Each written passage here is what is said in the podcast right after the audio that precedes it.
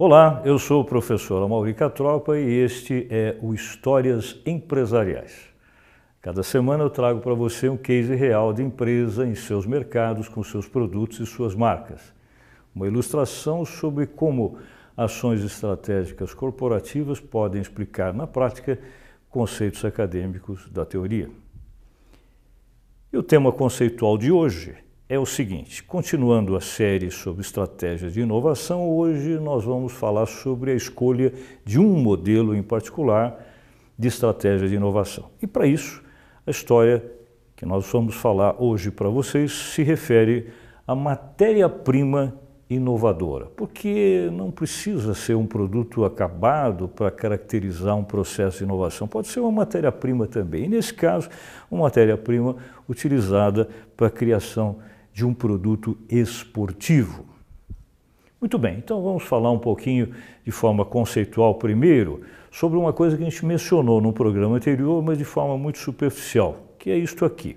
Supondo que nós estivéssemos num tabuleiro de xadrez, quais seriam as formas pelas quais um jogador pode adotar estratégias para inovar perante o seu adversário? As regras são as mesmas pelas quais nós vamos seguir com vocês mostrando modelos de inovação em empresas. Ou seja, o jogador de xadrez pode inovar atacando ou se defendendo ou imitando o jeito de jogar do adversário ou eventualmente trabalhando na dependência de tudo aquilo que o adversário faz, ou então ele jogar de forma tradicional, ou seja, não arriscar, ser clássico nas suas jogadas, ou por fim, ele ser oportunista, ou seja, ficar esperando o erro do adversário para poder realizar a sua jogada. Vamos dar exemplos para cada uma dessas leis, digamos assim, em termos de estratégias de inovação adotadas por empresas em outros ramos diversos de atividade. Por exemplo, a inovação de ataque que nós mencionamos para vocês significa basicamente o seguinte: a organização procura desenvolver e implantar ideias que não foram ainda testadas pelos concorrentes. E é claro, ao fazer isso, tem como objetivo alcançar a liderança. Por exemplo, essa empresa de transporte aéreo de passageiros europeia, Airbus, uma das maiores do mundo, criou uma inovação num modelo de seus aviões, o modelo A330, que é esta que aparece nessa imagem. O que é exatamente isso? Um setor do avião, que era o setor reservado só para transporte de bagagens, ele foi reduzido, já que hoje, com limitações de peso máximo que cada passageiro pode levar, essa área de bagagem pôde ser reduzida e o espaço que se ganhou foi utilizado para criar essa área de beliches para o passageiro que prefere viajar logicamente em viagens longas, viajar dormindo, descansando, deitado. Obviamente, esses ingressos para esse setor são mais caros, é uma forma de se realizar um faturamento maior por viagem. Uma estratégia inovadora de ataque perante os concorrentes que não fizeram isso. Vamos agora falar sobre o segundo modelo, que é um modelo, dando exemplo a vocês, né? um modelo de inovação através de ação defensiva, que representa o quê? Atitudes conservadoras. Normalmente, quando a empresa tem uma situação confortável, domínio no mercado, ela certamente pode ser mais conservadora, ser mais cuidadosa. Por exemplo, essa empresa aqui, fabricante de alimentos, uma das maiores do mundo, a Mondelez, tem um produto aqui no Brasil cuja receita culinária não muda faz 80 anos. E esse produto tem 41% de fatia de mercado no Brasil, portanto é de se esperar que não se mexa muito com ele. A estratégia, embora tenha algum grau de inovação ao longo do tempo, é sempre uma inovação discreta, digamos assim. O produto sobre o qual nós estamos falando é esse aqui.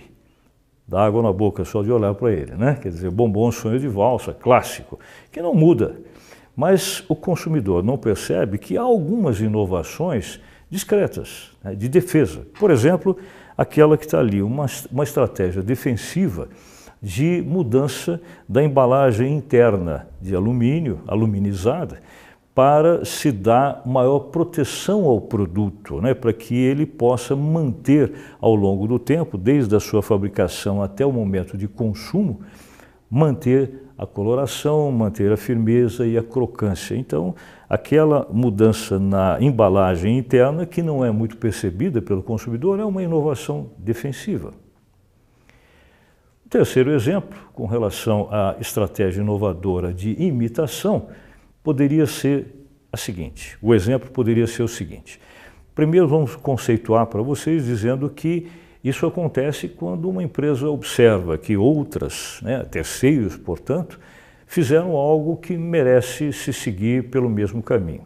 Né? O exemplo que eu vou dar para vocês é esse aqui. Essa empresa a qual vou me referir chama-se Dollar Shave Club.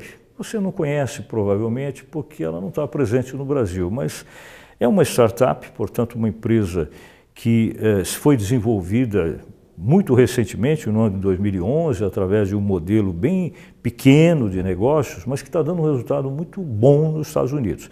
O que, que eles fazem? Eles obtêm associados, pessoas que participam desse clube, pagam uma mensalidade e escolhem que produtos relacionados ao ato de se barbear se quer receber em casa pelo correio e em que data. São coisas como o aparelho, as lâminas é, em nível de refil, eventualmente espuma para barba, gel ou eventualmente até mesmo é, alguns tipos de produtos é, mais cosméticos, digamos assim, que se usa, que o homem usa quando se barbeia.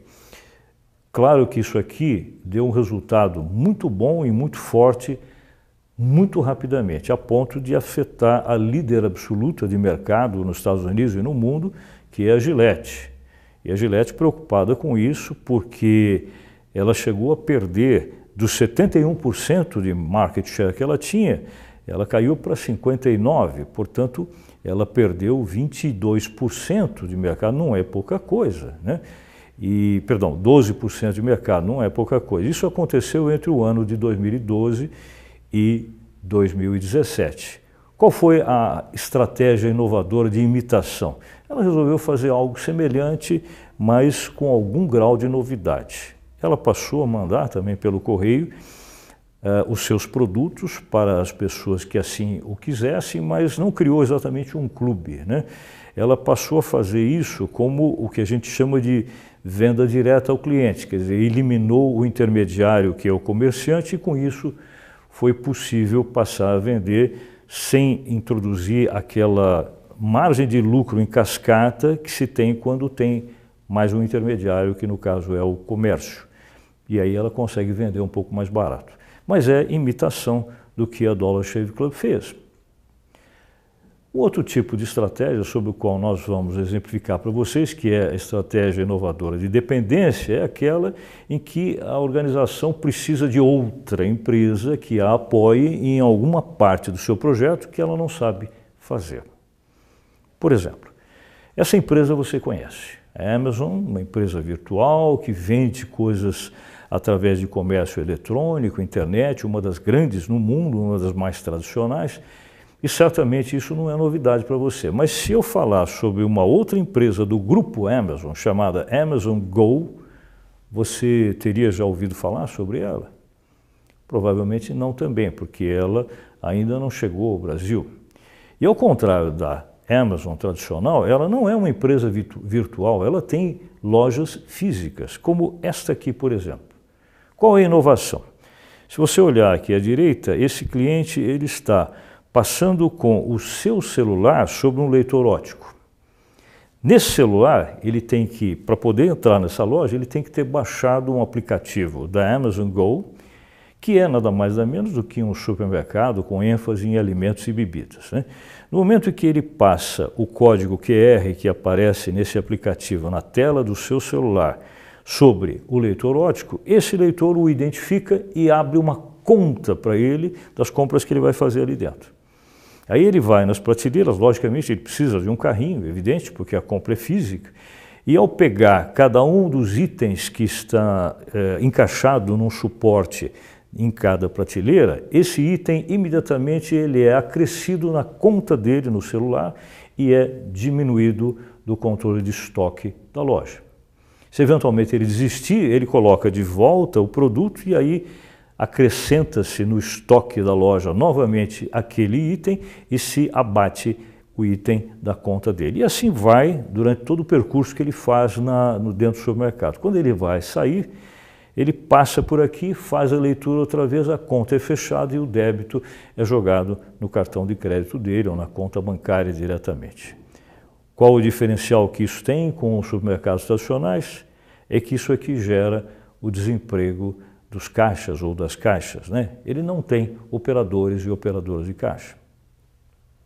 Uma estratégia de inovação, certamente, mas eles dependem de terceiros, que são empresas de tecnologia que têm que dar apoio para que isso funcione.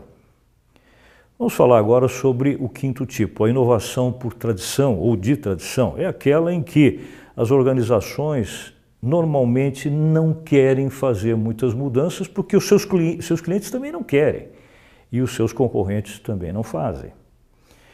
Isso acontece muito no mundo da moda, principalmente com grifes tradicionais e que têm produtos clássicos e que atendem a um público mais sofisticado. Empresas, por exemplo, que produzem itens como, principalmente para o público feminino, né, vestuário, bolsas, sapatos, perfumes, cosméticos, adereços como óculos, por exemplo, até roupas de cama. E essas empresas, quando fazem mudanças, mudanças são discretíssimas, principalmente quando há mudança só, por exemplo, no sistema de comercialização. No resto é tudo igual, com marcas como, por exemplo, a marca Chanel.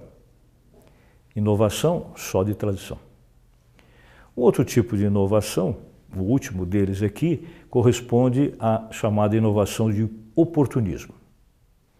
Eu vou dar um exemplo para você que não é propriamente um exemplo politicamente correto, mas o objetivo não é mostrar nada que deva ser seguido, mas sim nós observamos como certas empresas se apropriam de situações em que a concorrência ou é lenta para reagir ou não reage, ou eventualmente um terceiro caminho, a concorrência erra em alguma coisa e essa empresa se aproveita. O exemplo é o seguinte: se você observar que os postos de gasolina da rede BR, que pertence ao grupo Petrobras, tem aquele logo né, com as cores da bandeira brasileira, verde, amarelo, branco, e aqueles dísticos das letras B e R com aquele formato, nós não estaríamos dizendo nada de novo. Mas teve um, uma pessoa que operava um posto de gasolina na cidade de Jacareí, no interior de São Paulo, no ano de 2006, que montou um posto de gasolina assim. Você olhar bem e não perceber detalhes, você vai identificar aqui as cores verde, amarelo e branco, o logo BR e provavelmente você concluirá que é um posto da, da rede da Petrobras mas não é. O que esse cidadão fez foi montar uma empresa própria e ela procurou camuflar, digamos, esse posto com a aparência de um posto BR para cativar a clientela BR. Mas se você observar bem, o nome do posto, o logo dela e, e a, a marca comercial chama-se 13R. Uma esperteza aqui, entre aspas, evidentemente, de confundir o consumidor achando que ele está lendo ali BR e, na verdade, é outra empresa. Observe bem aqui o logo dessa, desse posto e o logo correto da BR. Demorou um certo tempo para que a BR distribuidora reagisse, fosse à justiça para questionar isso, e enquanto isso não aconteceu, essa inovação oportunista e politicamente incorreta desse posto acabou gerando resultados financeiros para o seu proprietário. Muito bem, vamos à história de hoje, que é o que nos importa mais diretamente. Esse cidadão, o nome dele é Howard, Howard Head, no ano de 1947, ele atuando na sua vida privada em esportes de inverno, não profissionalmente, mas simplesmente por diletantismo, ele percebeu uma fraqueza que havia com relação aos fornecedores de esqui para neve. Especificamente, ele comentava com os amigos dele que os esquis tradicionais, que eram feitos de madeira, uma prancha de madeira, mas que na ótica dele era uma prancha muito pesada. Isso dificultava o ato de esquiar. Em função disso, o que acontecia é que alguns esquis, além de serem muito pesados, eram, como a gente vê aqui na foto do lado direito, também muito grandes, quer dizer, ruins para se transportar, para se estocar e para se utilizar. Baseado nisso, ele que era um engenheiro aeronáutico, com o conhecimento que ele tinha dessa área, ele resolveu, na garagem da casa dele, desenvolver a criação de uma matéria-prima, que é o nosso tema de hoje, né? uma matéria-prima que ele chamou de alumínio laminado. Ele inventou isso. Né? O alumínio laminado era, como a gente vê nas fotos, nada mais nada menos do que essa alma de alumínio recoberta por um revestimento plástico. Quando ele terminou de desenvolver isso e patenteou, evidentemente, a ideia, ele começou também experimentalmente lá na casa dele a produzir esquis para neve com esse material. O resultado é que esses esquis, com esse, esse tipo de matéria-prima, a gente vê aqui a parte interna do esqui como é que ficava, acabaram dando ao, ao, ao uso, ao usuário do, do produto, uma série de vantagens. Em primeiro lugar, o esqui podia ser muito menor ele era muito resistente, mas ele era também muito mais leve. Então, no ano de 1950, o Howard Head criou uma empresa com o nome dele, Head Ski Company. Logo em seguida, os esquis fabricados por ele com essa marca, cinco anos depois, exatamente, 1955, já eram os esquis mais consumidos, mais comprados no mercado nos Estados Unidos. Isso sob o ponto de vista de negócios, evidentemente, é algo extremamente, vamos dizer, assombroso, porque alguém que não é do ramo, apenas ao criar uma matéria-prima nova, cria um produto altamente inovador. No período de 1960 a 1967, o valor dessa empresa cresceu na mesma proporção que os seus lucros, sete vezes. Não é pouca coisa, em apenas um período curto como esse, as vendas e os seus lucros consequentes crescerem tanto. Né? Como resultado, ele fez um estudo para saber até, quando, até que ponto o mercado da empresa poderia crescer também nessa mesma proporção. E percebeu que isso não seria possível. Isso é uma coisa que a gente sempre deve pensar. Há mercados que crescem só até um certo ponto, com rapidez, e depois, para crescer, é preciso inovações. Por que, que esse mercado não teria muito a crescer? Em primeiro lugar, porque vamos pensar no seguinte: o mercado de esquis para neve acaba sendo limitado porque, no primeiro momento, é necessário que se tenha ambientes com neve duradoura.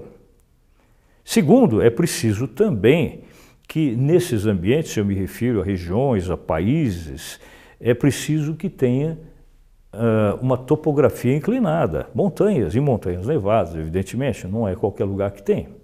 Além disso, é necessário também que o clima seja estável, ninguém vai esquiar no meio de tempestades de neve. Né? Outra coisa importante é que é necessário que nesses locais haja infraestrutura.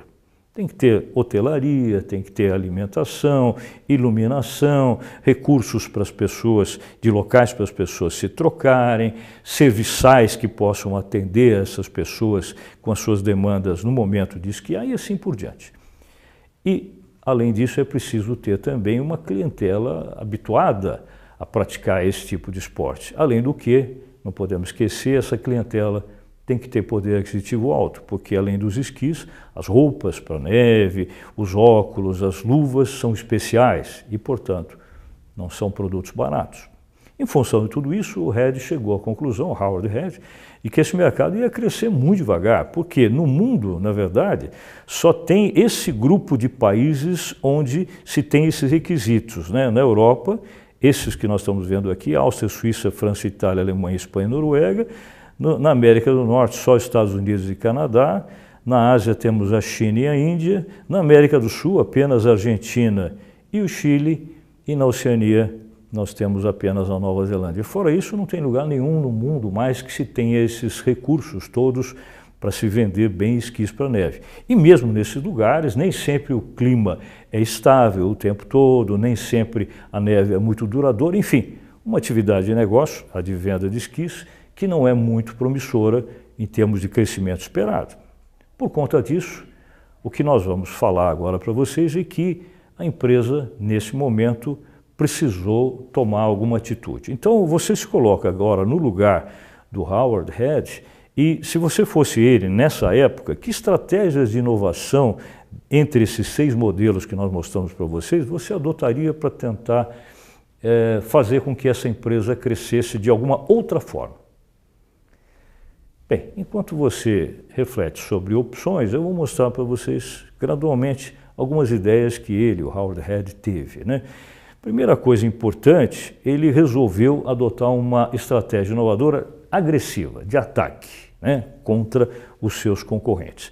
E segundo, ele teve a ideia de manter, com uma certa coerência, evidentemente, não só o tipo de matéria-prima que ele adotava, portanto, o mercado é, no qual ele já havia feito os testes necessários, mas os concorrentes não. Né? As duas coisas que ele manteve, então, foram essa matéria-prima, já que a patente era dele, e também a ideia de só produzir acessórios esportivos, mas não obrigatoriamente só esquis. E foi aí que, através de algumas pesquisas, ele identificou um ramo de atividade em que ele poderia fazer isso. Ele, como projetista, desenhou um novo modelo de acessório esportivo e colocou esse modelo no mercado.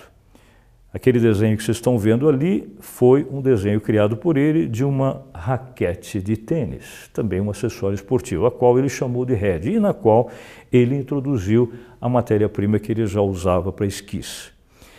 Por que ele fez isso especificamente com raquetes de tênis e não com outro acessório esportivo qualquer? Por uma razão importante, porque na época as raquetes de tênis que se usava eram raquetes de madeira. E as raquetes de madeira, elas envergavam com o uso e principalmente elas poderiam envergar até pelo não uso. Né? A raquete ficando, vamos dizer, uh, guardada, ela ia, por ser de madeira e ter aquele encordoamento com uma calibragem alta, normalmente 50 libras, é, essa força exercida pela, pelo encordoamento fazia com que a raquete fosse se transformando numa colher. Né? Então, para que isso não acontecesse, as raquetes de madeira tradicionais tinham que ser estocadas assim, utilizando uma prensa. Né? A partir do momento que ele cria a raquete usando o alumínio que ele havia desenvolvido, não só a raquete se tornou mais leve, continuava a ser com o alumínio uma, um, uma, um acessório eficiente, um acessório flexível, mas ao mesmo tempo resistente, e não precisava da prensa. Com isso, em pouco tempo, a raquete Red se tornou a raquete mais vendida no mundo. Grande sucesso. Nós estamos falando de inovações que começam com matérias-primas e depois se transformam em produtos igualmente inovadores. Mas uma coisa surpreendente, quando ele estava no auge do sucesso, tanto com os esquis que ele já fazia, como agora com as raquetes que ele passou a produzir, ele colocou a empresa Head dele à venda. 1969. E é evidente, quando você vende uma empresa que está no auge, o número de capitalistas interessados é muito grande. Ele vendeu e vendeu muito bem. E o que ele fez com isso? Se aposentou? Não.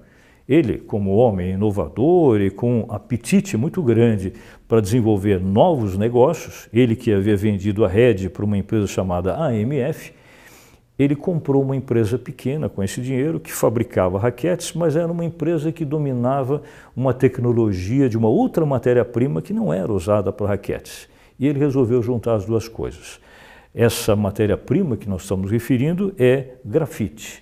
E a partir desse momento, exatamente o ano de 1977, com essa nova empresa que ele comprou e com o domínio da tecnologia do grafite, ele passou a produzir raquetes com essa matéria-prima e deu a essas raquetes a marca Prince.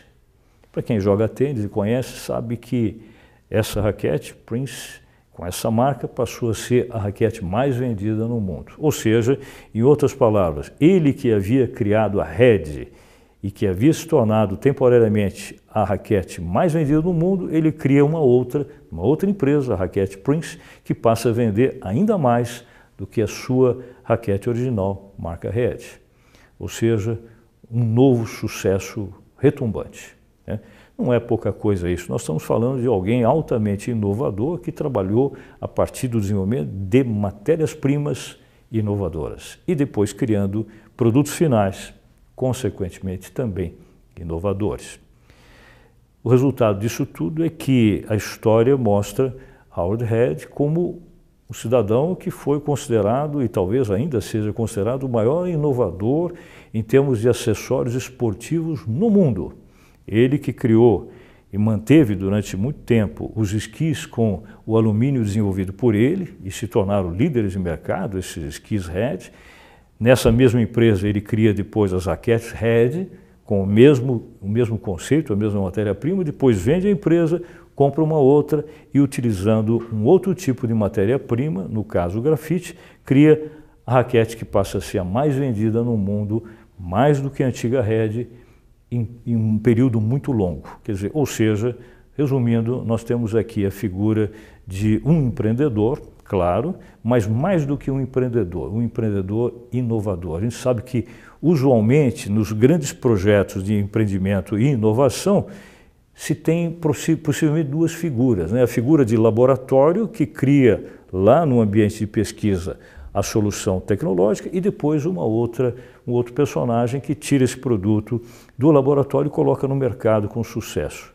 Nesse caso, Howard Head fez o papel das, dos dois personagens. Ao mesmo tempo, ele foi o homem de laboratório de tecnologia, criou uma solução de matéria-prima fantástica no primeiro caso, depois se apropriou de uma outra solução que no mercado não estava bem aproveitada, que era a solução do grafite, e cria esses produtos extraordinários. Ele foi, ao mesmo tempo, um inovador e também foi um grande empreendedor nesse segmento de negócio.